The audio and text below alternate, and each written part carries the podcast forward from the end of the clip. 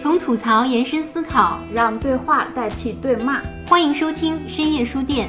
深夜书店是由北京游心书店制作的一档播客栏目，我们关注社会议题，粉碎日常焦虑，推动女性友好。每周四晚八点，在小书店聊聊大时代。换的方式看不见前日，渐渐忘记了怎么去控制药物节制，毁灭的方式。我是游心书店的内容，我是，对不起，他不知道他是谁。我是游心啊。心伤，哇，很满意，我先离开了。慢心自伤。对对对对，讲对，我就隆重当之无愧。对我对对你就是播对对对客界的鬼畜。对对对对对对对自带自带鬼畜。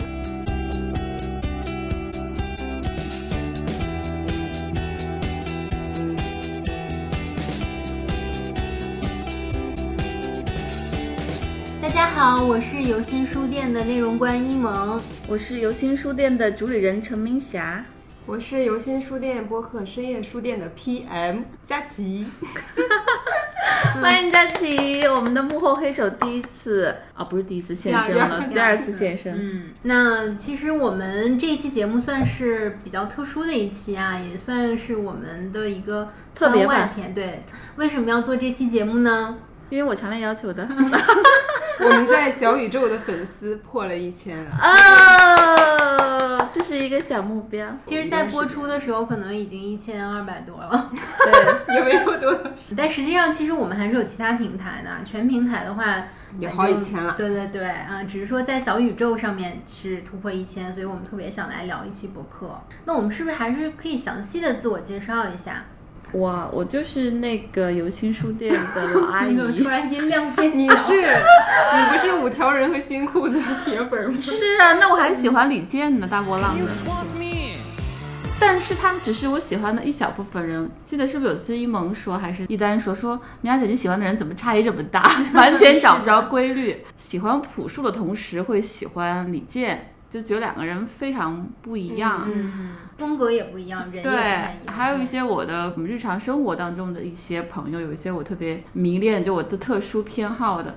其实我想过这个问题，我觉得我喜欢的人都有一股就是挺傻的狠劲儿。就比如李健就是，他就说我就想做好大波浪这个乐队，可能在别人眼中不值一提，但是他自己就特别执迷这个事情，他觉得这就是他的使命和 calling，这种劲儿特别让我着迷。其实朴树也是，他的歌很少，然后自己人也过得很拧巴，但是你听他的音乐里面那种特别特别饱满的真挚的东西，甭管是忧郁的还是阳光的，他有一段有些歌曲也也充满了爱情，但是那种东西都特别的真，然后特别的有生命力，又很单纯，这种劲儿特别让我着迷。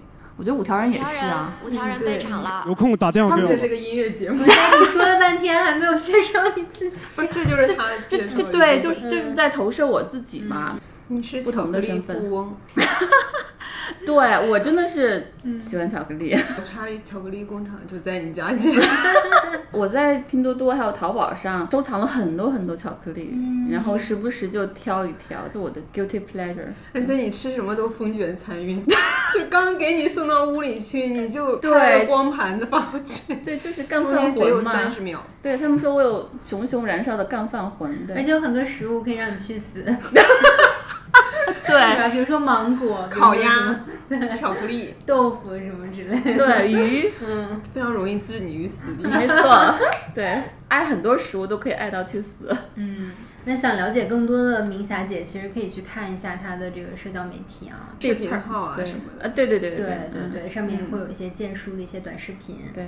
那佳琪介绍一下自己吧。我喜欢的人跟明霞姐差不多。我喜欢独立音乐。哎，怎么没有人给我哦搭点儿桥好啥？文艺女青年，梦想是做电影导演，嗯，哦要拍妈妈的故事。平时就是嘴太欠了，老想把嘴缝上。不是把头割了，就没了是吗？对啊，你们得对我有个评价。嗯，佳琪就是高端话很多大气，非常会自嘲，跟自己给自己解围。对，我觉得佳琪还挺宝藏的，就是一层一层剥开，特别有故事，然后还特别有笑料。嗯，我觉得也有一些很打动人的东西，是在我们的日常生活或者在我的圈子里面很难触及的一些东西，所以我真的觉得也给我挺多的这个营养和启发，对和和养料的。哇，很满意，我先离开了。佳琪还是一个特别有想法的孩子了，作为一个九五后，是吧？其实跟我们也还挺有的聊的。是吗？对而不是，以前我们担心佳琪就是一个文艺青年啊，嗯后来发现，嗯，有点东西。有点东西。对，行，我们三个人其实已经介绍的差不多了。你介绍了吗？介绍你啊我没介绍。你是我们书店的白玫瑰，你是主播好吗？一号主播。白玫瑰小姐你就是不分场合时间跳舞，对，马老师故事还是挺多的。我觉得我要是个男的，我肯定特喜欢马老师。这个女的我也喜欢啊。直男收割机。对我应该就是直男，反正我我首先被收割了。我定义过马老师，对吧？我说是杏仁巧克力，哦，嗯，就特别特别特别甜，这种甜是让人特别的治愈跟被包裹的。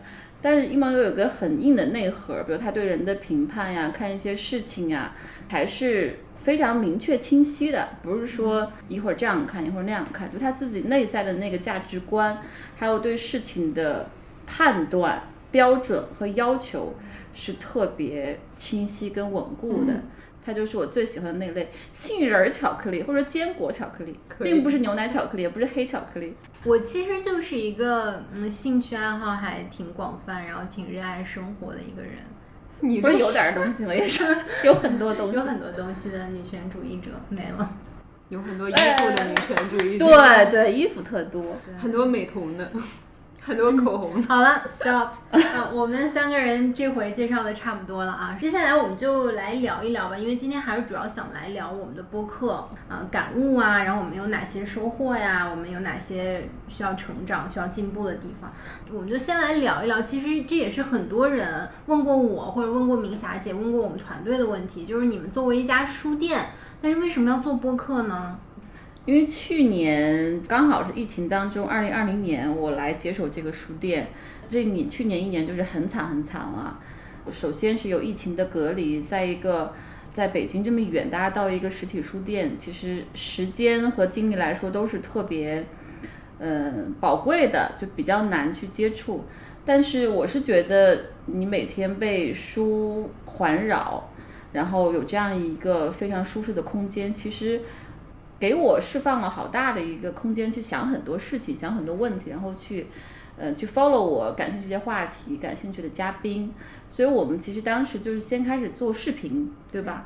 其实刚好去年是微信的视频号开始上线，是一个新的平台，然后我们团队就觉得我们不能只是当没有人来书店买书、喝饮品、约人聊天的时候，我们总得做点什么。我们一定要去触达更多的人，然后去沟通。那在店里面就去开始视频号做直播，对，然后去荐书呀，去聊一些话题等等。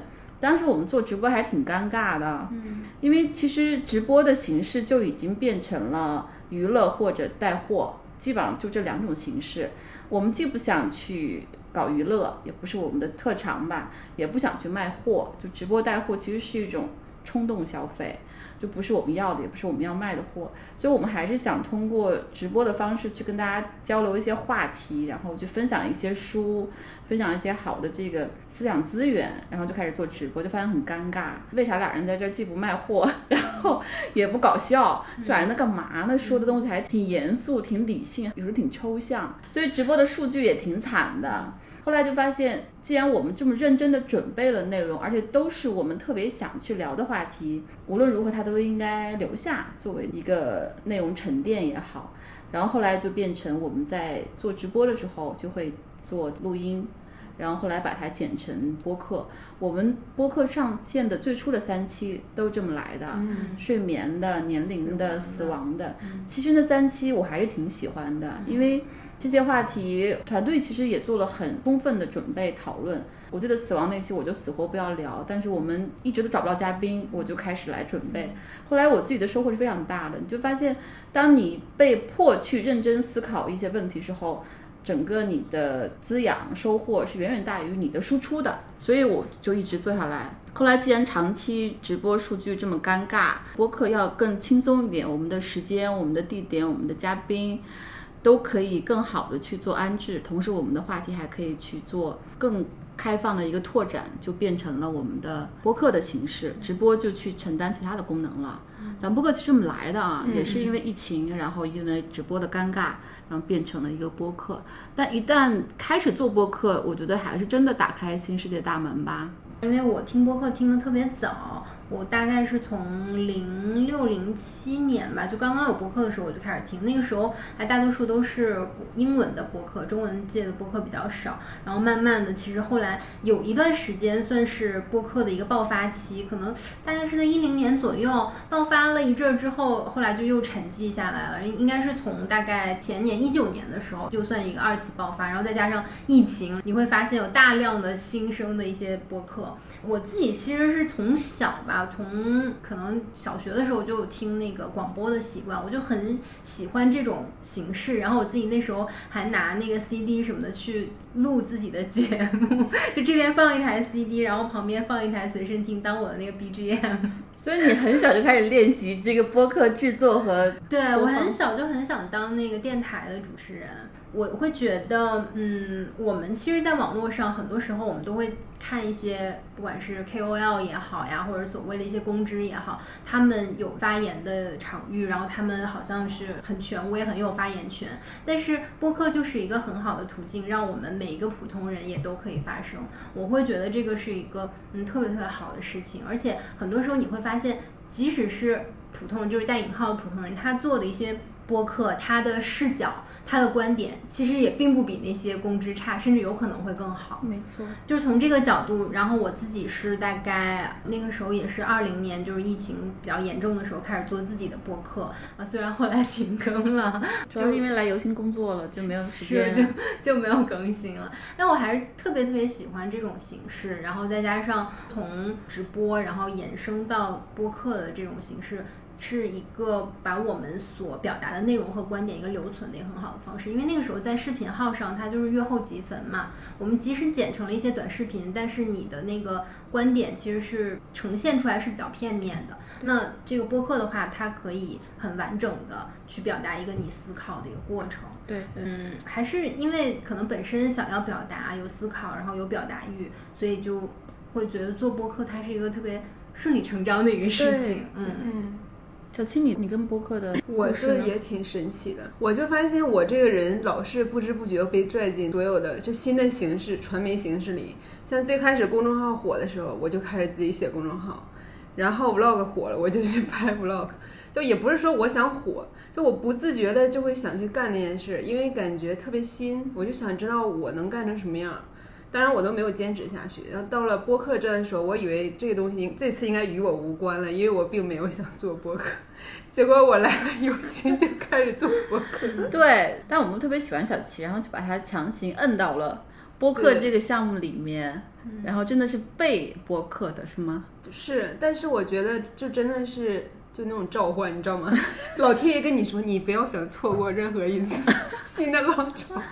其实我也是被一萌拽到播客这个领域的，因为之前我们没有做的播客时候，我都没有怎么听过中文播客，而且我听英文播客也是很少的几个，就是我们 HBR 那个 IdeaCast 我一直在听，然后还有一两个我特别喜欢的这个英文的作者，他们有播客我会听。就很少，一共不超过三个节目。然后真正开始做之后，开始去听，我发现播客实在太适合我们了。对，一个是它让普通人发声，这也是我总觉得播客特别大的一个优点，它是反极化的，因为整个在社交媒体还有媒体端，它所有的资源都给了几个人，只要这个人火了，他就在所有地方说话，对所有话题说话。过一段时间就有一波人来对所有话题去说话，就让人觉得非常遗憾，因为有些话题可能不适合他，或者说你需要这个话题有更多的人来谈，比如说这个七普数据和三胎政策，所有平台都在请梁建章，就非常的没有促成不同维度的这种讨论，这是我很非常反感的一件事情。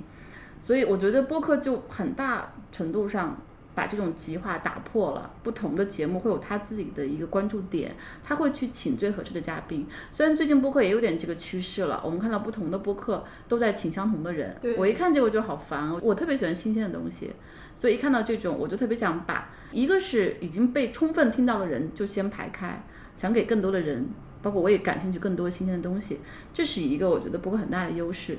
第二个，刚才一萌也说到，就是我们还有一个很大的问题在于京剧变成一个引领话语场的一个方式了。京剧横行，所有的完整的逻辑都被消解了，变成短视频，或者变成微博，或者变成朋友圈的几句话，大家都在传播。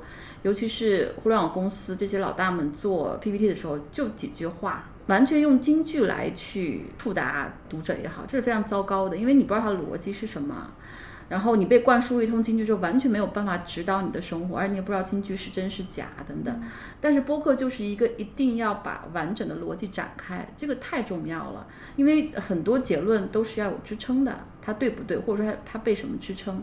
我觉得这一点让逻辑完整展开也是播客一个很大的优势，然后可以打破这种京剧的垄断的这种方式。然后还有两个就比较简单了，就一个是打开耳朵解放眼睛，因为我们的眼睛实在是太被过度使用了，所以它让耳朵打开就比较好。再一个其实还是因为声音要诚实很多，是不是疲惫、沙哑等等，你的情绪是特别特别真实的藏在声音当中的，它也比你看到一句话。或者看到人视频上那么一个表演，因为视频有很多很多的元素，可以掩盖你声音里面的情绪，或者说一些真实东西，所以我觉得它的真实度也是很高的。这也是咱们团队开始做播客之后，我开始听大量的中文播客，又回去听我当时喜欢的一些作者的英文播客，就发现播客有现在的这些媒体工具都没有的巨大的优势。因为我们现在也听很多播客嘛，虽然其实你自己做了之后，听的相对以前可能会比较少了，但是你会发现播客这种形式，比如说你要看一个视频，你看一个小时或一个半小时的话，你你眼睛非常疲惫，包括你整个的那个感受都是觉得很疲惫的。但是如果你听播客的话，而且很多播客它是这种伴随式的。可能比如说你在做家务啊，或者你在做饭的时候，你就放在旁边听，就这种陪伴式的感觉也特别好。对对，而且这个是有脑科学的依据的。就我们的眼睛是占用我们的脑神经空间最多的一个器官，它大量的调动你的大脑的区域，所以你闭上眼睛，只用耳朵就可以充分的节省你大脑的能量。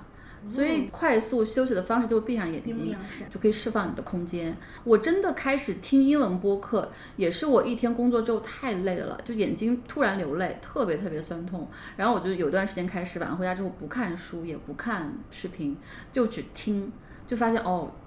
是一个很好的一个，既吸收知识，又很舒缓情绪，同时又可以很大的让你身体也比较舒适，对，所以还是很推荐。我不知道你们有没有发现啊，我自己的感受是，就是你在听播客的时候，很多时候会激发你的想象力。嗯反而你看视频的时候，你那些想象力都没了，因为那个画面就直接充斥在你眼前。对，它是一个喂养式的，然后充斥了特别多的信息，基本上是一个被砸晕或者直接被喂养，来不及咀嚼，你只会感受到一些强烈的视觉符号。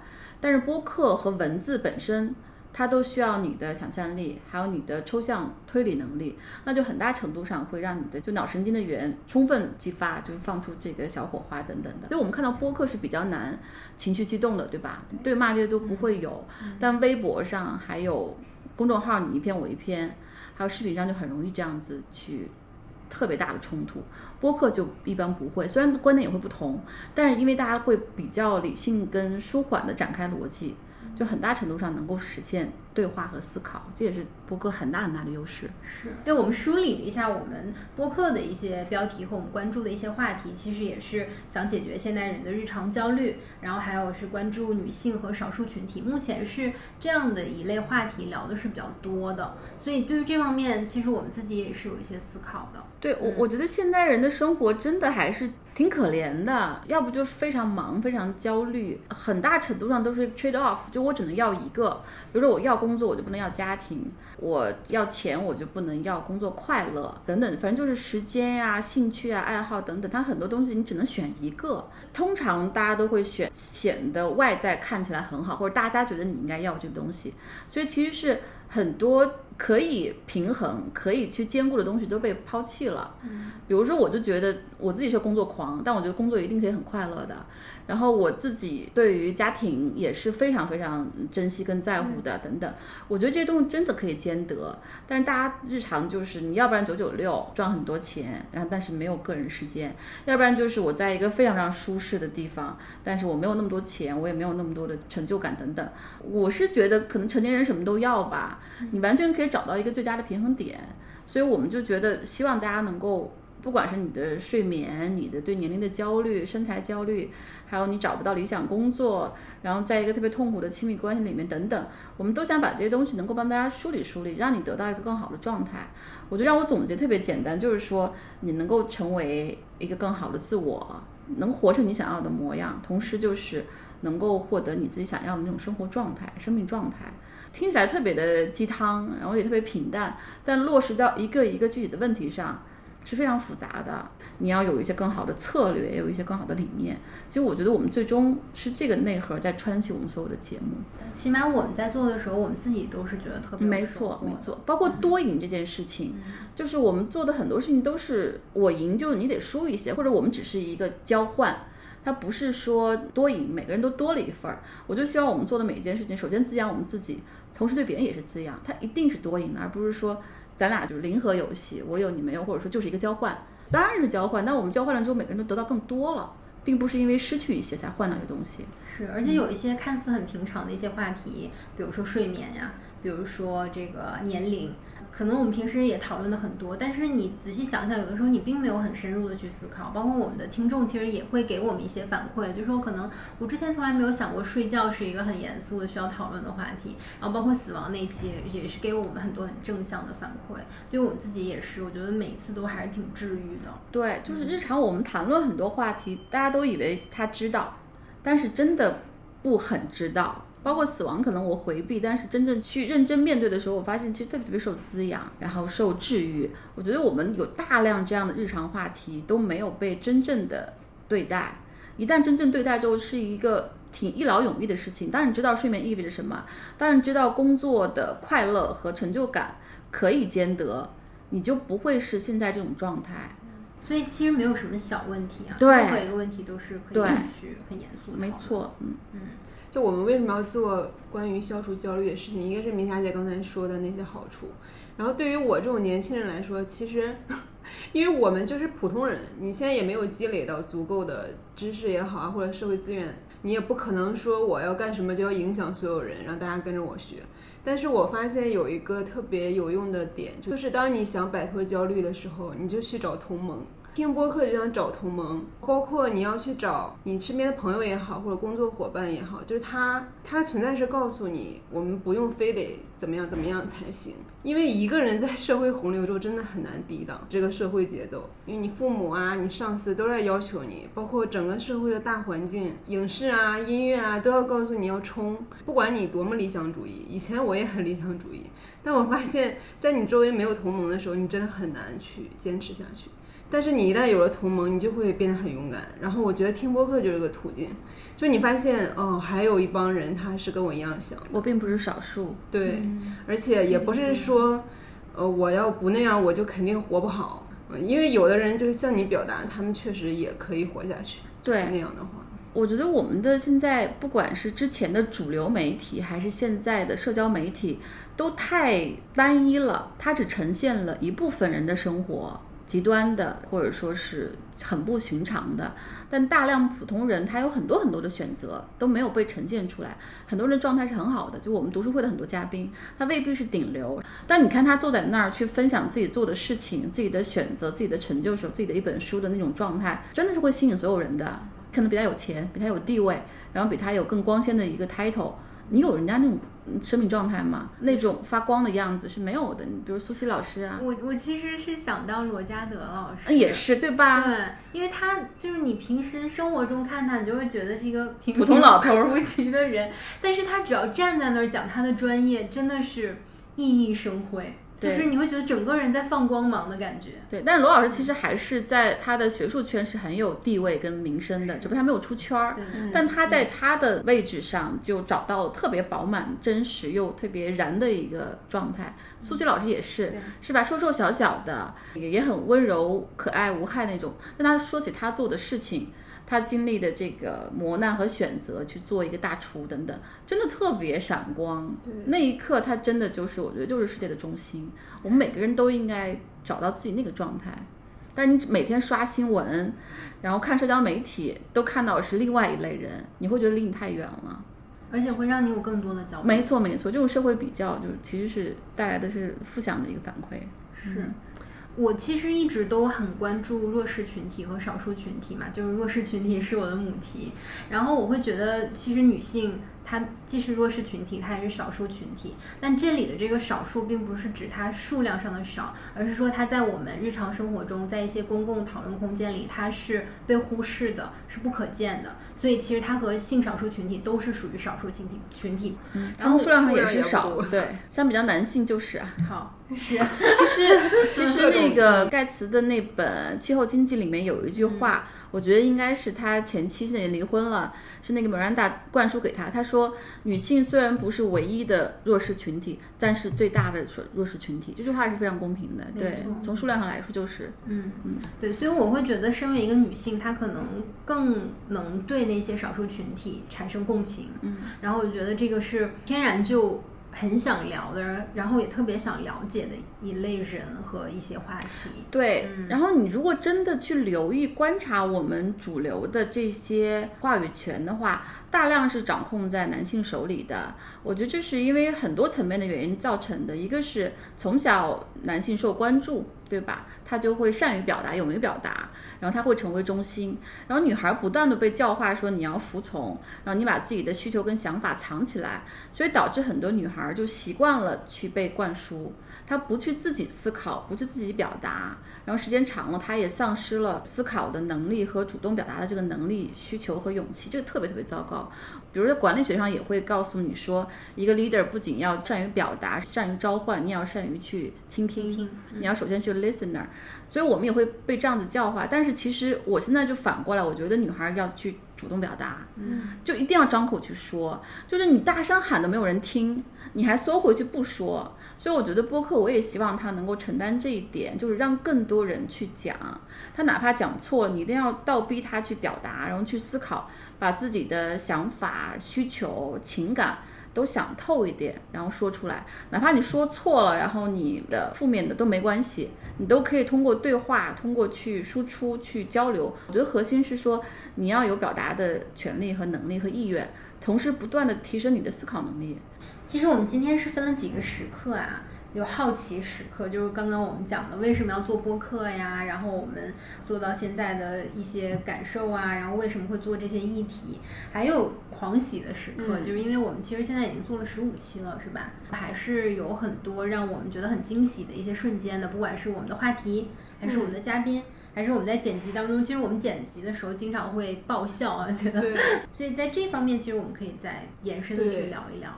前几期我们刚上线，尤其是从直播变成播客那几期，其实都是陆续收到一些反馈，比如睡眠，我不是特别想谈。以前我就不断的跟我腾讯同事说，我说你们要好好睡觉，然后你们要保证状态很好，然后那个工作效率提高，然后早点回去休息等等，他们都不听的。但后来他们真的是听了这期播客，可能因为也是我第一次做播客。他们就去听了，然后好几个人给我反馈非常好，就是说，哦，以前你成天跟我们说这些都没有意识到你是什么意思，现在完整的听了之后，觉得哇，真的是应该早点听你的话。还有我们家人也是，就是我先生他也是睡眠不太注意，人很容易去去剥夺睡眠。那听完之后，他哦，他就开始重视他的睡眠了。所以我觉得，也许是我每天在耳边跟同事、跟老公去只言片语的说，真的不如完整的呈现。所以我觉得它是一个特别好的一个形式，这个都让我觉得挺值得的，也是特别不能说狂喜时刻吧，哇哦 moment，这个对话题还是很对，是的，我觉得这个事情就特别的值得。我不是老说我专注研究睡眠二十年，还有憋尿，对对对，对我专注研究好东西二十年。老中医一个巧克力就可以把你置于死地。对，所以别人都不听。但是当 当你真的认真去呃去梳理你的思路，去沉淀下来的时候，他们有一个偶然的机会去听的话，就特别特别值得。嗯，是因为它背后其实是有一套科学的嘛，对它是有科学的依据的，然后是有很多数据在支撑的。对，我们除了介绍这方面之外，其实还有我们很个人的一些感受。对，那你们有比较喜欢的嘉宾吗？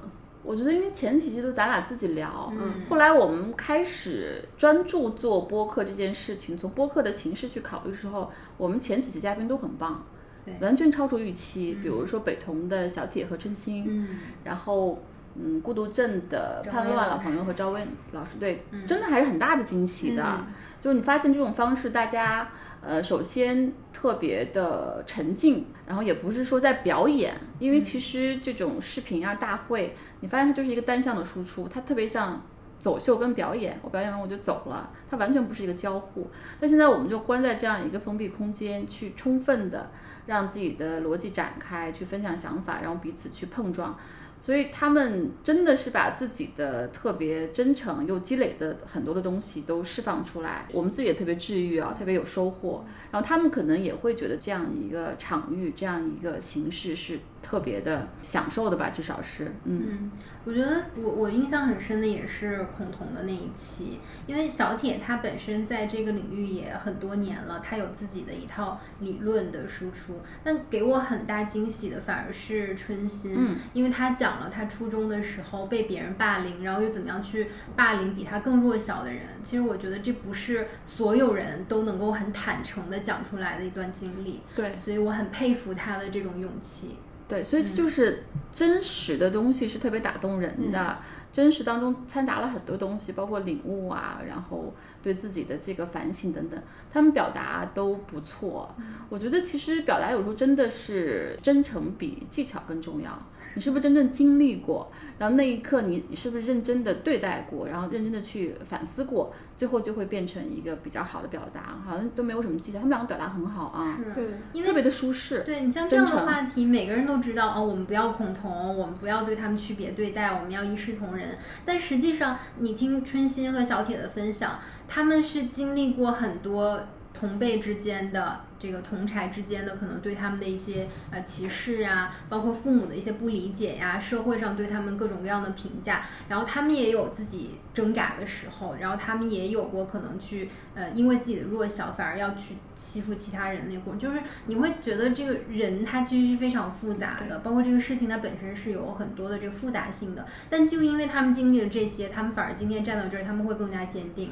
对，那一期也是有一个让我特别意外，也特别就是感动的评论，是我之前的工作经历里面的一个比较外围的一个朋友，他听了那一期发了特别长的一个评论给我，嗯。因为他是个男的，他说他之前有一个男的跟他出柜，他完全就是不知道怎么处理，嗯然后就疏远啊等等，而觉得非常不适。他听了我们这期节目之后，他说我根本不知道这些，我之前听了你们节目，我一定不会那样对待他。嗯，然后他说你觉得我现在还能去做点什么吗？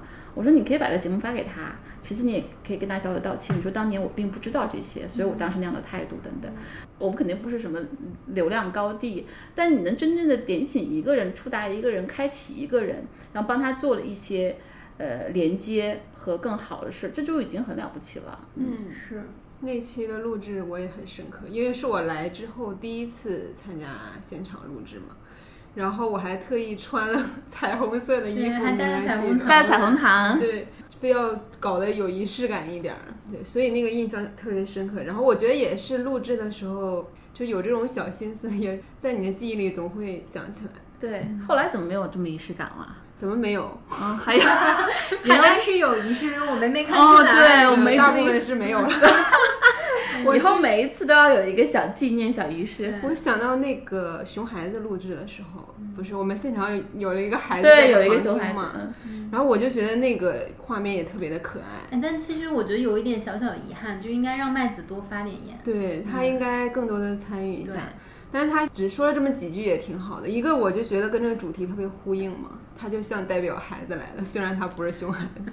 对，然后另外一个他说话还是同声同气的那个声音，夹杂着一群成年人，声音里显得格外的真诚，显得分外悦耳。但他最喜欢真的是孤独症那一期，他很感兴趣那个，然后他反复在听。因为我就想到有一些艺术，尤其是那种互动艺术，它就是要你，比如要你踩在这个艺术品上，然后大家一起来，小孩儿躺在他的这个东西上，要一起享受这个氛围。我就觉得这种东西我特别喜欢，就是不是你们几个人在这闭门造车，而是让一些甚至可能跟这些都没有那么大关系的人，让他也进来，他也在参与感受这个氛围。对我，我一直都挺喜欢去做连接的，挺喜欢这种碰撞。这种碰撞可能有时候是惊喜，有新的火花出来，有时候就很尴尬。但是我觉得你要去拥抱那种，刚才那个小七说，就是你在播客当中或者日常生活当中特别需要找到同盟。我很早就想过这句话，我还当时发过一朋友圈，我说遇到同类拥抱一下，遇到异类微笑一下。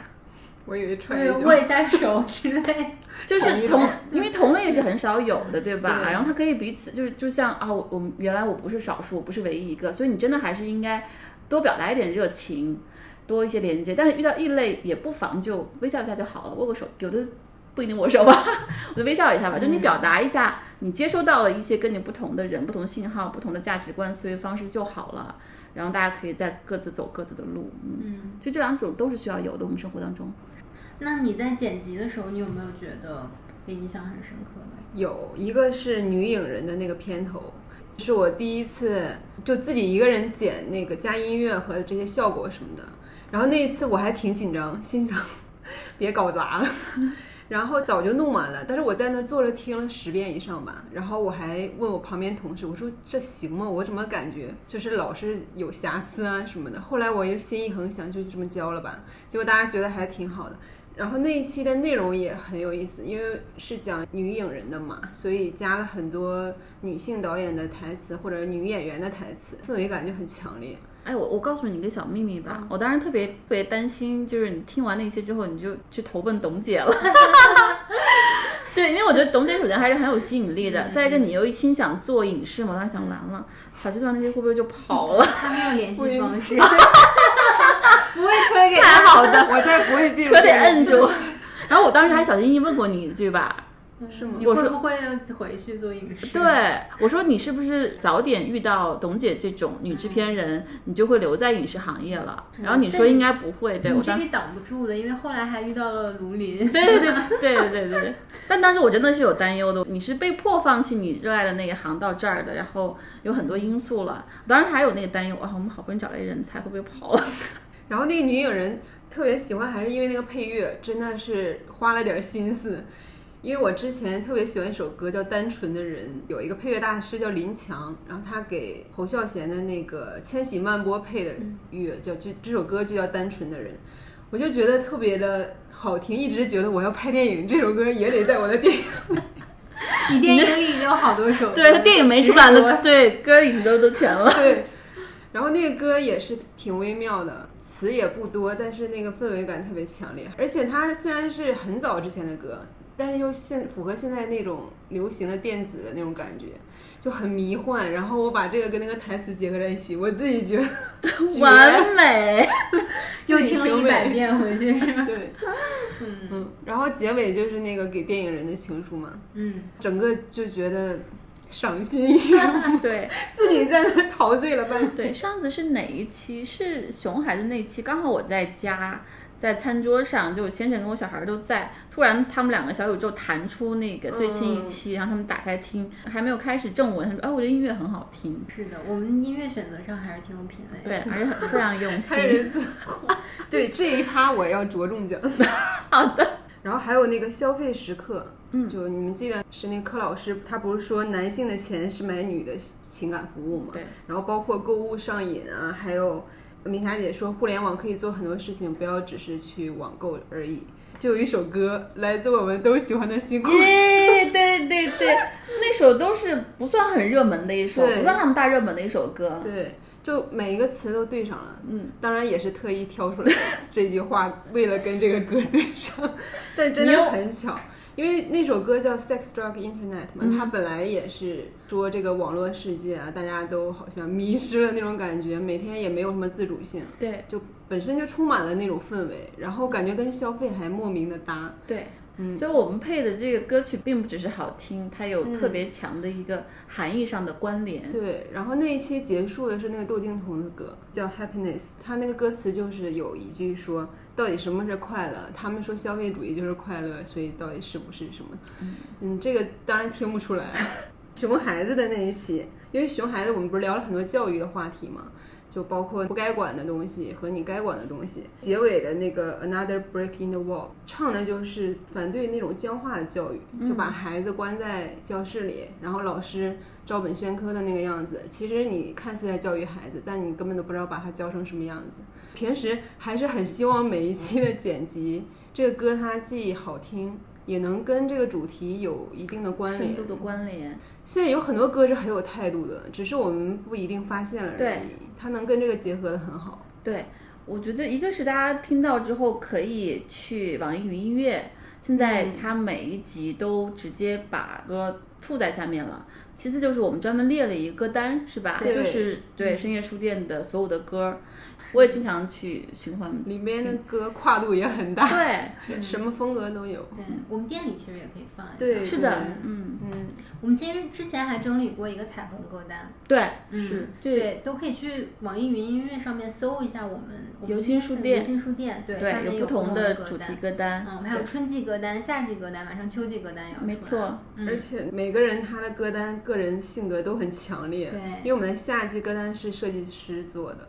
然后你从那个莫名其妙的会觉得能感应到他的一个形象出来，对，嗯，孤独症的那个片头也很好，他加了一段新闻，对，嗯。对，很棒。那个一开始不是有一个人的声音在数数嘛？嗯，他就是一个纪录片，对，是一个自闭的人，他在数钱，因为他们就挺麻烦的数钱，不像我们这样的轻松，所以就从那个纪录片里截取了这个部分。对，那个片头印象特别深，特别棒。嗯我分享两期，一期是那个年龄焦虑的那一期，嗯我当时放了那个 Hero 那首歌。它是一个美国洛杉矶的一个很小众的一个乐队做的一个歌。为什么会放那个？因为它是呃有一个电影的主题曲，那个电影叫什么来着？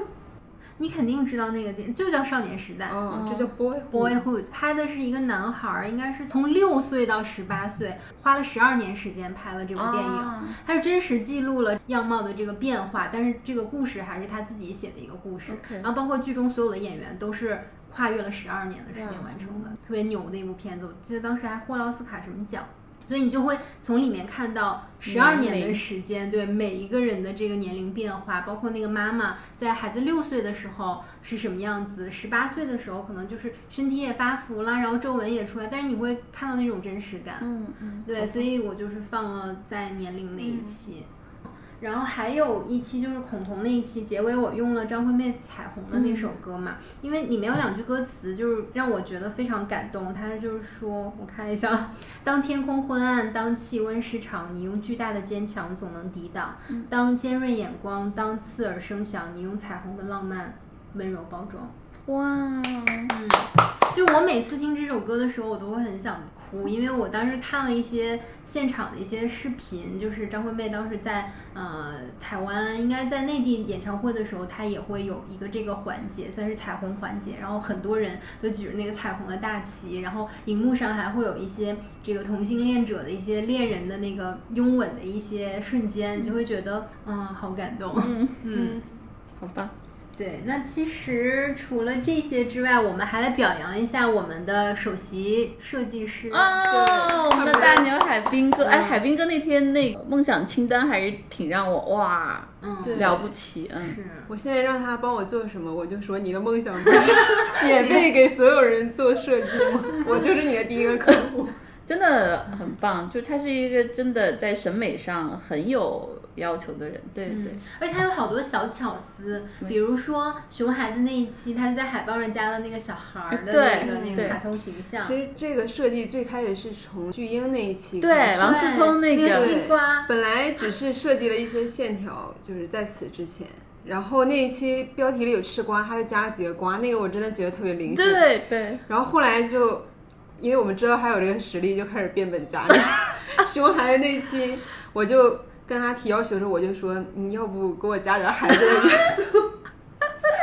后来他就习惯了这种层层加码。对，很棒很棒。那我们的海报真的还是对，嗯，包括我们最新一期啊，就上、嗯应该是上一期一百个女孩儿的那个海报，我也特别喜嗯，欢，没错。那个色块就是一百个不同颜色的色块，对对，哦，一百个颜，色，象征一百个女孩不同的颜色。哇所以！我们当时跟他说完，他说我脑子里就浮现了一百个不同的色块拼成的一张。天啊，我这种凡胎肉眼的没有看到一百肉个颜色眼凡胎我们也没有看出来，我看出来是因为他立刻告诉了我。所以听到我们这期节目的朋友们，可以认真看一下那张海报，是看能不能区分出来一百个。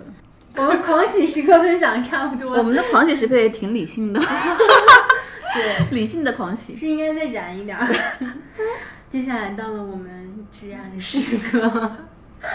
嗯，因为其实，在录录播客的这个过程当中，虽然呃有很多让我们惊喜的地方，但其实还是有很多困难，对，然后有很多让我们觉得很焦虑呀、对于自己觉得不太满意的一些地方嘛，所以我们也是想和大家非常赤裸的、非常袒露的，能够跟大家分享一下。其实，因为你做任何事情，呃，都会有这样的一个过程，包括你做播客也是一样的。对，就从选题开始，其实就非常令人头秃。对我们还是列了好多好多题目，对，然后真正要进入一个播客录制的环节，其实发现还有很远很远。然后有一些题目是我们都做了很充分的准备，但是约了几个嘉宾一聊就聊坍塌了，发现嘉宾完全没有办法理解我们到底要做什么，要说什么。还有一些是嘉宾就直接拒绝了，嗯，或者说是嗯因为档期啊什么等等，搁置了一些我们很想聊的话题，这个是非常常见的。不婚不育，我们好像找了三轮嘉宾。对对，三轮还是四轮？而且那个大纲写的简直就是字数超多，特别特别想聊那个话题，而且觉得我们有很多自己的想法主张在里面，但是还是觉得我们自己只是这样聊不够，就很容易聊成一个吐槽或者个人观点的分享，因为那个话题很复杂嘛，特别想加入更多的维度。社会学家、经济学家，包括男性的视角，后来真的就是没有成功，到现在都是一个悬而未决的题目。我觉得那过程还都是有价值的吧。嗯而且有很多热门话题，就大家都在聊。你也想聊的时候，你就不知道怎么切入才能显得你很特别。对，嗯，我觉得这个挺头疼。像碳中和也是最近大家都在聊，那你得找一个什么角度才能显得你值得存在，吧？对，也是就是黄掉了。我觉得这些过程都是有价值的。你看，为什么我说播客它比较大的一个价值在于把逻辑展开？因为你表达一个观点、表达一个态度特别容易，甚至你表达一个情绪，你说我愤怒都很容易。但是你看管理学上说，如果说公司出了个问题，你要连问五个为什么。基本上问到第五个为什么的时候，你就一定知道问题在哪儿，就找到根源了。这个根源通常是人，然后这个人背后通常是你 leader 你要负责任的。其实我觉得我们一个观点，然后一个情绪或者是一个态度，你也要经得起连问五个为什么。基本上就可以问到这话题你是不是个答案，你能不能贡献价值等等。所以很多可能到最后都是因为这样塌掉，但我觉得这个过程是值得的。而且我们发现预聊很重要。没错，对，有的嘉宾你觉得他是你想象的是一个样子，但是他预聊的时候又是另一个样子。对，而且其实我们的题目还都是我们自己已经做过一轮比较深的讨论的，有时候嘉宾反倒并不如我们想的深吧，或者是你都想偏了，是吧？对，所以那与其这样，就不如就再等等了。而且很多时候，可能我们特别想聊的嘉宾、特别想聊的话题，已经被别的台先聊了。对哎呀，怎么我们没有先聊？对，也有这样的情况。所以我觉得，因为播客无论如何还是一个观点、想法或者事实、故事的分享，所以观点的部分特别容易重合。然后你知识的部分可能大家都能找到，可能更多还是我们自己一些个人经验，然后个人很深层次的不可复制的一些原创东西的呈现跟分享。这个东西如果找不到的话，就没有价值再去释放出来。我这么觉得啊。因为我每次排期的时候也是有一些焦虑。对，没有存量就心慌，但是你如果要想有存量，就得马不停蹄。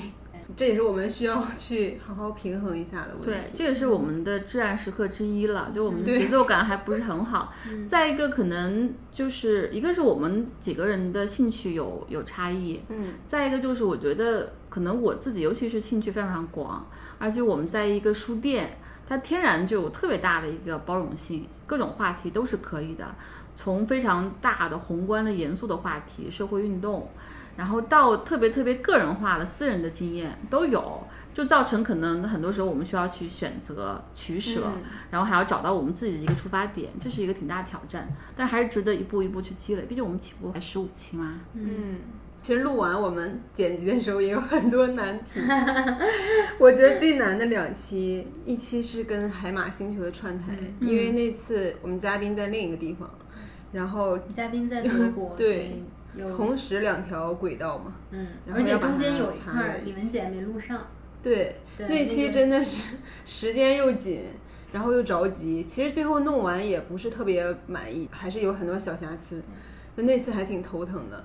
但是我觉得这个情况之后可能还是会出现，所以我们还是得就是更耐心一点儿吧。在技术上，嗯对，还有一次就是极度头痛的，就是周璇义 老师做嘉宾的那一期，虽然他现在好像奇妙提他的的体验，提他的名字好像不太合适有点 敏感。嗯，因为他这个人的表达能力还是非常强的。虽然以前我们觉得他在《奇葩说》上好像没有那么有综艺感，相对那些人来说，他觉得他挺严肃的。但这次跟他第一次现场录制，发现他还是挺抓马的，能看到那个声音经常要么破掉，要么在一点点对极高和极低中间来回跳窜。对，所以剪挺话剧感的。嗯，剪他的也不容易，而且他也很擅长把这个观点发散的很远，再把它拉回来。所以我们就是要重新整理很多逻辑，让他首先那个节目不能太长，其次我们不能跑得太远。对，其实我们之前虽然跟他有预聊，但是那个预聊也比较的粗放吧，所以真正到现场之后，可以说他把我们的提纲，把我们想聊的全部推翻了，然后自己长出来一个逻辑。嗯，但是里面还是有很多很有价值的观点分享的，所以后来就只能说，我们就推翻我们之前的预期和规划，然后按它呈现的方式，重新在后期做一个处理。嗯，最近有好多人给我们评论，让我们下架这一期。对这个，这个确实我们可以在这里做一个官方的回应，就是我们也想过，我是觉得不应该下架。首先，我们那期话题其实也找了蛮多人的，嗯嗯，而且我当时也比较的固执，我非要找一位男性来聊，对吧？对，因为我们就是观点，然后想法非常一致，我觉得一定要引进一个不同的视角，我们来碰撞，然后去对话，就特别坚持这一点。结果找了一圈儿之后，呃，是周老师答应了，嗯，也是因为朋友的引荐，所以我觉得他嗯乐意去参与这个话题，就是一种对我们的支持吧。所以无论如何，我觉得。不能因为他跟这个播客无关的事情去把这一期下架是不合适。再一个，他个人的问题是私德了，嗯，那跟吴亦凡是不能比的啊。首先他是成年人，再一个两个人是有一来一往的这些，而且还有学校处罚他，所以我们自己不做一个道德审判，这是一个问题。但是他对于女权男这个，我觉得他还有另外一重功效，嗯，就是这期我们当时说应该是周老师出事儿之前最完整的一次公开的表达，对，然后大家也可以去听一下，其实他的观点和他的知行合一是一件非常难的事情。是，然后他是不是真的信他说的那些，是不是按他说的那些去做，就是两件事情了。但我觉得他本身参加我们这期播客，参与这个话题的讨论，是一件合法、合理、正当的事情。节目当中没有侵犯任何人，没有任何不道德、嗯不合法的事情，所以我们觉得还是保留他这个话语权。所以就把这期还是留下来了。我觉得你你要是很烦他，就就略过不听。但如果你感兴趣，为什么他会有这样一种表达，跟他的个人的行为之间的一些差异，还是可以听一下的。就相当于一个分析资料了，已经。对对，而且我觉得这个过程对于我们也是一个就重新思考的过程，因为以前我们可能会觉得一个男性他支持女权主义，就我们可能会对他抱有很大的希望或者是想象。然后经过这么一番，其实我们自己也会思考，我们应该把这个重心放在哪里。当你在聊女权的时候，所以我觉得这期节目还是很珍贵的。如果我们没有这次的发生，我们可能就还是对这个概念很模糊的，还是对所谓的女权主义的男性会有一些较高的期待啊，或者是离不清的一些观念。对，所以我觉得真的挺有意思的这一次。其实评论还挺有意思的，因为在周老师没有出这个事的时候，我们下面的评论都是说周老师好幽默呀，好好笑啊。然后周老师出事儿了之后，评论就变成也是说好好笑，但就是那种讽刺，然后说太讽刺了这一期，你们快点下架吧。就评论非常两极化。那所以我会觉得，我当时还说了一句话，我在节目里介绍周老师的时候，我说他是一个女权主义，他是微博上的女权主义斗士。对这句话现在听起来挺打脸的啊，但是呃，从那个时候就是我看他在微博上的一些言论，我还是认为他也是有一些真心的一些。部分的，但是他有没有利用他这个女权主义者的身份，或者是他有没有披着这个女权主义者的外衣，去在他的这个私人的情感领域去接触一些女性？这个我我觉得无从判断，我觉得可能是有，但是这个还是不妨碍说他对于他的这个观点的表达。但就像米霞姐说的，这个知行合一很难。然后我会觉得，我也不想站在一个道德制高点上去去这样去评判别人，因为他其实还是一个私德领域的事情。另外就是，我觉得确实是会给我们一些思考，就是你在看待一个人的时候，可能你应该更全面的去看待他，而不是只是因为他为女权发声了，你就把他神化。对，没错，我觉得其实。对我们的教育意义挺大的。我之前就有这个警醒，就发现有一些人，就你没有跟他真正的接触过、相处过，你他会有一个态度，可能很喜欢他。比如说，我们看他的言论，觉得他是占女权主义者的，或者说很讨厌他，因为他可能。说另外就他他剽窃过作品，然后他的一些观点非常的这个浮夸等等，但是你跟他本人接触，他非常的谦和，非常谦虚，然后他他对人也非常有礼貌，很君子。人是非常非常复杂的，所以我们尽量首先知行合一很难，再一个其实要把人不同的层面分开。有些人你要看他的观点，他是个是个君子，但你要跟他日常相处，你就会非常不适。他的这个傲慢啊、粗鲁啊等等，是让人很反感的。所以，确实是我觉得，对于我们没有真正相处过的人，可以就保留一点。你如果不喜欢他，你可能要提醒自己，就是说，他可能日常生活中会有他好的一面。你要是想喜欢他，你也要警醒，你不要给他带上光环。哎，我想起来这儿就是有一位明兹伯格，是一个特别另类，但是也特别特别牛的战略学家、管理学家。他就说过一句话，他说：“真正了解一个人。”只有两个方式，一个是跟他结婚，一个当他下属。就在咱们书里面那句话，我当时特别想拍那句，就是真的是这样子的。你不当他下属，你不跟他在一起生活，你是很难真正彻底了解一个人完整的真相的。我想到了，你一定要跟他睡一觉。可以补充一下，对，是的，所以其实这就是意味着我们不要轻易的评判一个人，都要有所保留，嗯，不要带上光环，但也不要一下子就打死，是很不公平的。但你想想，你你有什么样的机会能跟一个人亲密关系相处？你有多少机会成为那个人的下属？都是很难的。所以其实这两类人之外的，都稍微保有一点这个空间去评判他，嗯，也是对我们自己是一个很大的一个。一个 learning 吧，嗯，起码周老师对于这一期节目还是有贡献、没有价值的，是的，所以我们是坚决不会下架的。对，然后也希望大家感兴趣可以再重新去听一下啊。嗯嗯，那至暗时刻大家还有什么要分享的吗？个人的或者是团队？所有的这些弄完之后，当你要上传以后，你以为就是一切都结束了，并没有，世界才刚刚开始。大家听到的是一期节目。可能有喜欢，有不喜欢，有感兴趣，有觉得嗯无感的，但是背后的工作是特别特别大，就运营是非常非常不容易的，有很多细节，而且有的评论你真的不知道怎么回，不知道他在说什么，就可以不用回，是就不回了，对。我听简历里那一期，有其中有一期峰哥是无意中说到，说做播客以来，后来回看自己嗯啊的那些语气词少了很多，所以我也很期待我自己早点到那一步吧，就像一萌一样，非常的专业又好听，然后气口，然后我拍短视频也是真的是啊，先做个一百条吧。对，但是是在进步。零基础艺人上岗记。对，其实我们做播客真的是，就是你会遇到很多难题，然后有的时候对自己的表现不满意呀、然后觉得可能这一期聊的不太好，但是我们其实也是逐步在反思，然后在复盘，在优化的。希望我们一百期的时候能够有全新的一个样貌，就是希望大家能够加油的吧。对对，先自我鼓励一下。那我要再补充一句，虽然说我们自己的这个至暗时刻 bug 跟 struggle 很多，但是我还是对于由心做播客这件事情特别特别的有信心跟有期待。因为就是刚才我们梳理了播客的几个优势，我觉得核心就是说你真的要言之有物，然后你要有真正的增量的分享，然后能够触达更多的人，而且给他们带来很好的一个感受跟收获。我觉得这些都是我们非常擅长的。我觉得我们是深思熟虑的，而且我们对我们表达的东西是坚信不疑的，同时我们又真在非常真诚的去连接和互动和交流。我觉得有这些东西在，它就有存在的意义，一定会真正触达到一些我们应该触达和就是认同我们的人吧。所以就是一直一起坚持下去。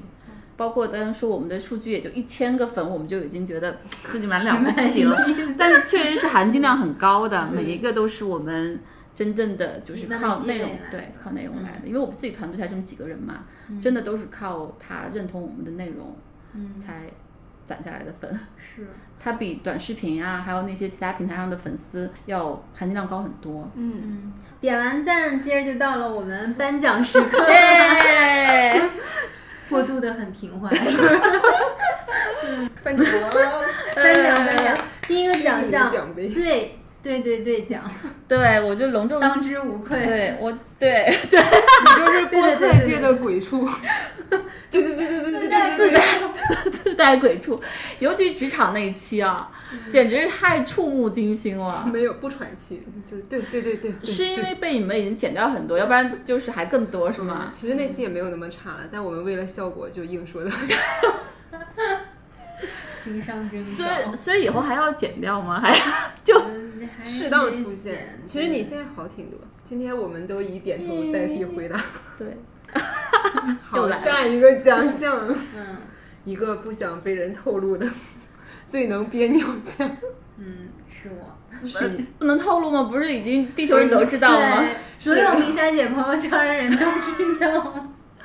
又憋尿了，今天马一萌又憋尿。对 憋尿日，我们还成立了一个憋尿日，是不是？对，每周四播客上线是刚好游心憋尿日。嗯，现在成立一个。憋尿委员会，你是憋尿长，首席憋尿官，其实我现在就在，首席憋尿官。我现在就在憋，你们知道吗？你是憋尿主理官。但录到一半，我又不能去。然后我们还说聊一期憋尿，呢憋尿对身体真的很不好。然后憋。对我闺女现在还等着我们憋尿这期那我。们是不是得请一个泌尿科？哎，我这六层楼，他是泌尿科跟妇科，但是后来就是科普就主要做妇科了，他很棒。下一个幕后黑手奖。呃，七姐虽然七姐很白啊，但是 但我的手是黑的，但他心很黑。你嘴很黑。没有马主播今天裙子很黑。嗯，对。嗯，现在虽然也逐渐在幕前溜达，对，主要还是在幕后已。经被我们拎到幕前了，出来晒一晒。然后我还是非常谢谢小七的，我觉得小七的加入，首先还是一个惊喜啊，因为当时只是我记得是不是你我一单我们在这里开会说要不要就是去沟通一下，一个是看他愿不愿意做这样的工作，再一个就是也试试看能不能做，然后没想到是一个嗯是一个宝藏。是一个礼物，一人领个奖挺好。对，人人都有奖。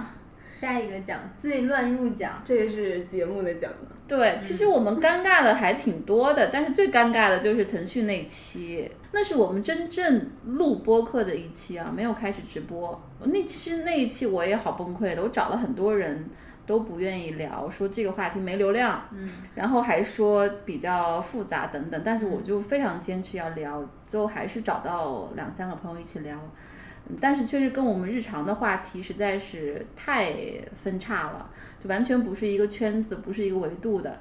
但是我我觉得满足了我一个遗憾吧。如果说当时没有做这件事情，我觉得无论如何我都会有遗憾的。但是做了，哪怕它是一个很尴尬的呈现，到现在都是我们收听和评论最少的吧。就是它门槛很高，你如果不在这个行业的话，其实就很难去理解。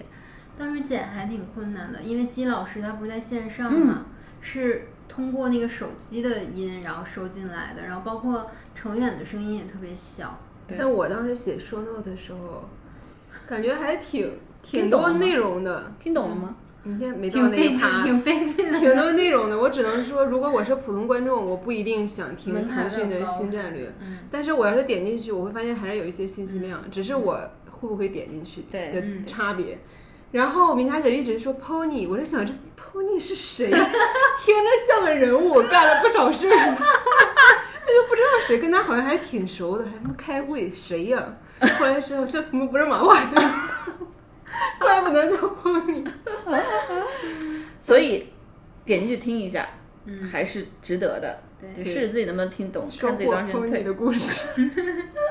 嗯，对，你会听到一些八卦。对，那最后一个奖就是最春风化雨奖。唯一一个正面奖项。对，听起来好润无声啊！嗯，就各自各自送一下吧。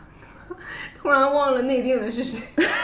孔彤孔彤吗？对哦，嗯还我忘了是孔彤还是孤独症，都是就这两期悬。而未决这两个。对，这这两期孩子也也挺那个温柔的。嗯，好的，那颁奖就颁到这里了，告一了 告一段落。我什么也没得到嗯最后我们还想给大家推荐一些我们各自比较喜欢的一些播客吧。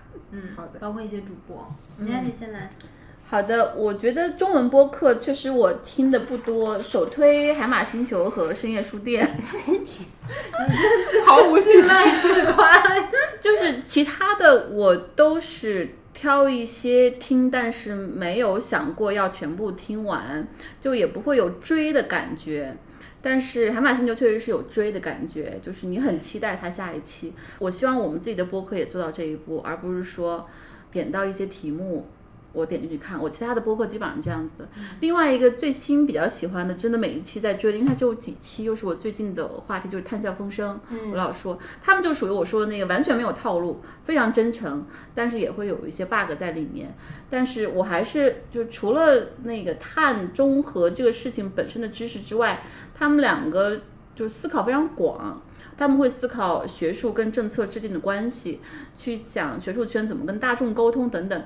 他们那种很宽泛的维度是非常打动我。他们的学术是有一个内核在，不是说我完成一个论文，或者说我就想在这个学术圈往上爬那种感觉。他回到一些很初心的东西，又回到我不挑人和大波浪了，就我觉得还蛮喜欢的。但是我不确定别人会喜欢，所以这个东西我不不强行推荐。我其他中文的就挑着听的，就是个别期很感兴趣，觉得不错，但是没有特别喜欢的栏目了。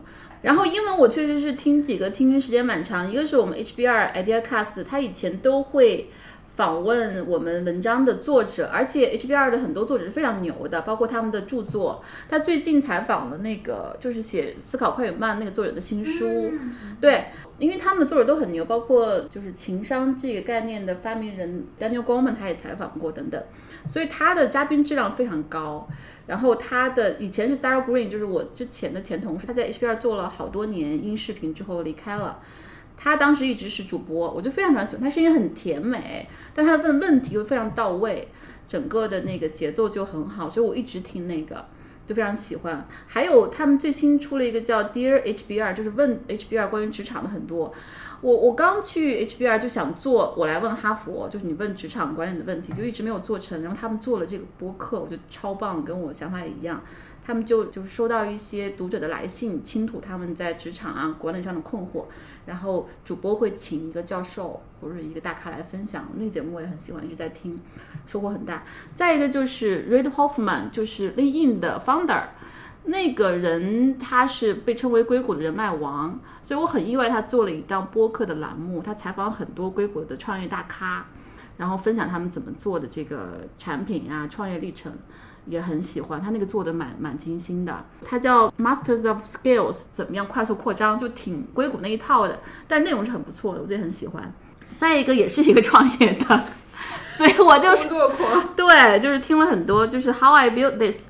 最新听的，他也采访了很多人，有些公司我完全不知道。然后最新听的其实 Bobby Brown 品牌的创始人，他讲他的历程的，所以也特别喜欢。这几个是我长期听的，就是每一期出来都会追的。说我的吧，中文播客我推荐也是海马星球吧，嗯，我听的也挺早的。然后李文杰也算是我女权启蒙路上的。导引导者之一。我最近听那个故事 FM，我觉得也还不错。嗯，我觉得很多真实分享的故事我还挺喜欢的。然后英文播客我推荐几个，一个是那个 Tim Ferriss，他也是算是呃英文界播客比较头部的，他采访了很多很多大咖。然后还有一个是那个 Joe Rogan，Joe Rogan 他应该算是现在我不知道是不是身价最高的播客主播吧，但应该也差不多。他的身份也很复杂，他之前是那个巴西柔术的黑带吧，黑带，然后呃还是那个什么搏击冠军，做过脱口秀演员。然后现在在做这个播客，其实他可能跟我们传统意义上理解的那种精英的人士还不太一样，就是他并不是说受过很高等的教育的人，但是他采访的，比如说伊隆马斯克呀，然后什么 Kanye West 啊，然后从政界到商界，然后到一些演艺界的明星，就是挺有意思的。嗯，然后还有一个播客就是那个 This American Life，也是就是很牛的一个播客啦。故事 FM 就是模仿他了，他每期是用呃播客的声音去讲一个故事，他有一期。是讲伊拉克战争啊，还是反正就中东的一个战争，当时还得了那个普利策奖。哇，嗯，因为他的那个除了亲历者去讲述之外，他还有一些在战场上面真实的那种枪声啊、炮火声，就是当时记者真实去录的一些声音。就他可能跟给你看画面还不一样，就是你看声音，你会就是对你的冲击有时候会更大。对，特别是你一个人，比如说在黑夜里听那个那个恐惧和真实感还是挺强的。还有一个播客叫 Crime Junkie，这个就是两个女孩讲一些真实的一些对犯罪的案件。我当时入职的时候就跟米娅姐讲了这个播客，我特特别喜欢。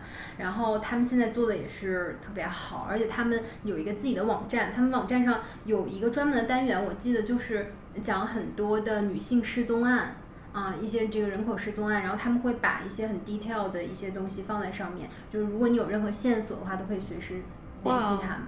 好棒，对，就是这几个播客吧，嗯嗯，因为我觉得我们平时听那种观点型的已经挺多了。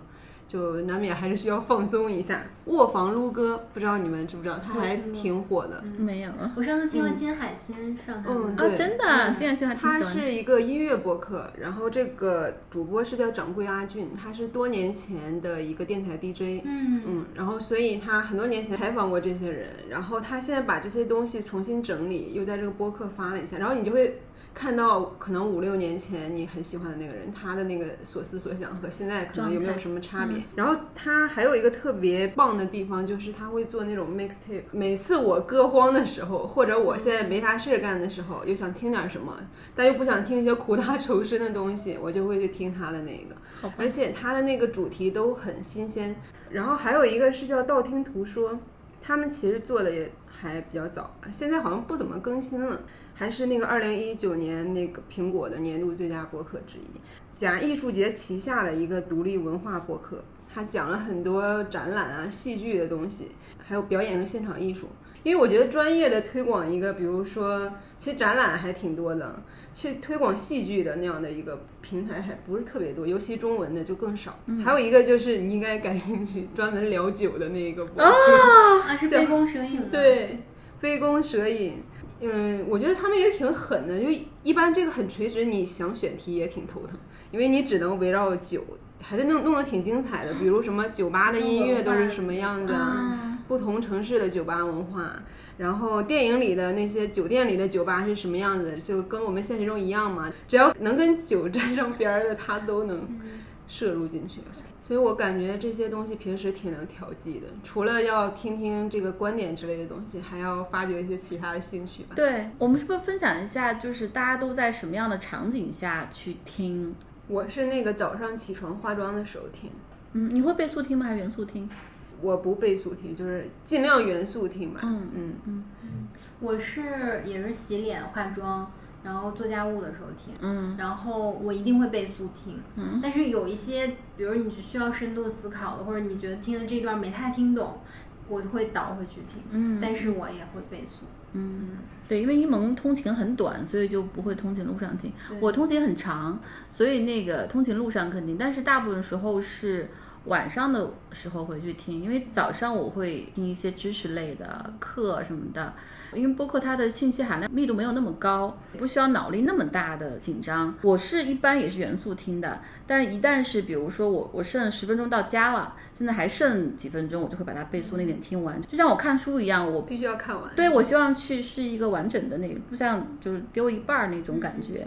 再一个就是跑步机上确实听很多的，然后跑步机上我也会去专门挑时长和话题契合的，然后最后剩一点的话就把它倍速听完。所以我这样子还是听了蛮多的。还有确实是洗脸，呃，有时候做面膜啊什么会听，对。还有一个场景，虽然它可能半个月才发生一次，就是跟我妈包饺子的时候，哦，一起因为听着吗你也？不能干别的。那最后我们可以分享一下，我觉得一方面是自己未来特别想聊的话题，然后特别想勾搭的这个嘉宾，另外就是大家可以各自聊一聊对于我们未来播客想长成的样子。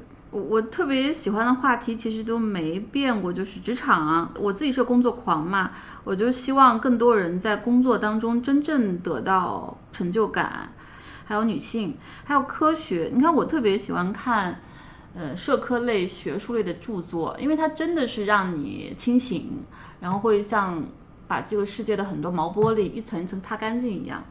然后还有科技向善，就是我在腾讯做的这个项目，到现在都放不下。而且我觉得它是一个仍然没有充分重视的话题。我我是想能多出现一些好玩一点的，但它不代表不深刻的东西。我特别想聊的话题就是，我最近还挺想聊聊关于女性的性生活和性健康的话题。嗯，就还挺想跟六层楼聊的，就是近期。然后远期我我也是特别想聊一些特别杰出的女性，像明霞姐之前说的闫宁啊。嗯我、还有一个特别想聊，我就很喜欢刘玉玲，但我觉得哦这个实她好棒现起来很难啊。但是作为我的一个小小的愿望嘛。我想勾搭女导演。啊，给了我喜欢喜欢喜欢。好，那最后还要不要畅想一下我们未来想达成的样子，或者是等我们一百期的时候，你希望我们播客是什么样的？不只是说它每一期令人期待，而是说我觉得它一定会在整个这个社会进步上会留下一笔的。我觉得这点特别特别了不起。它的内容可能也有起伏，不是每一期都是一百分，但是它整个贯穿其中的理念，然后它触达到的人，然后他在这件事情上起的贡献，我觉得这个是一个我能想象的一个播客能到达的最好的状态。嗯，我希望我们真的最后能够在某个方面能够有这样的效果。你真的就是让这个世界向着我们期待的样子迈进了一步，我觉得这是游新播客以后最了不起的地方吧。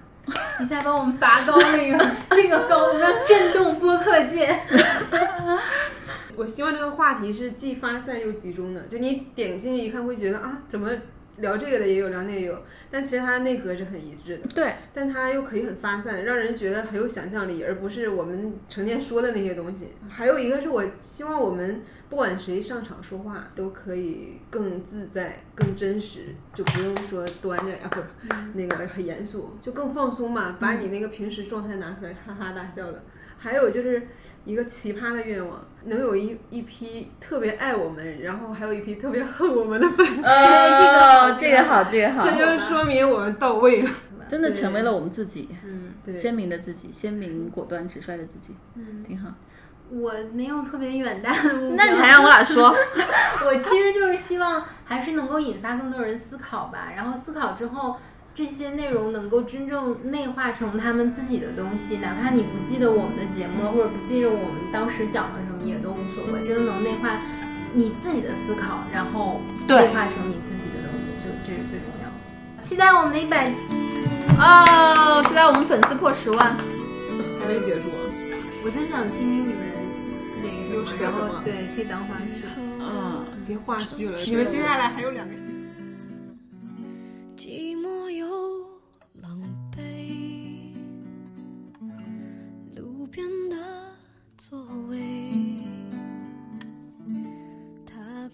在各大播客平台搜索“深夜书店”，订阅我们的播客；在爱发电搜索“游心书店”，支持我们的创作。关注微博“游心书店”和公众号“每日游心”，及时获取我们的最新活动消息。Show Notes 在播客上线后次日更新，你可以看到本期提及的书籍、电影以及我们的联系方式。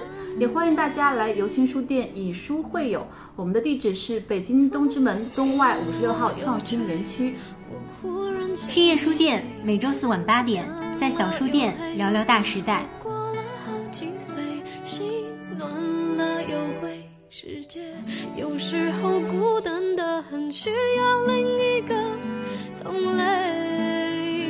爱收了又给，我们都不太完美，梦做了又碎，我们有几次机会去追。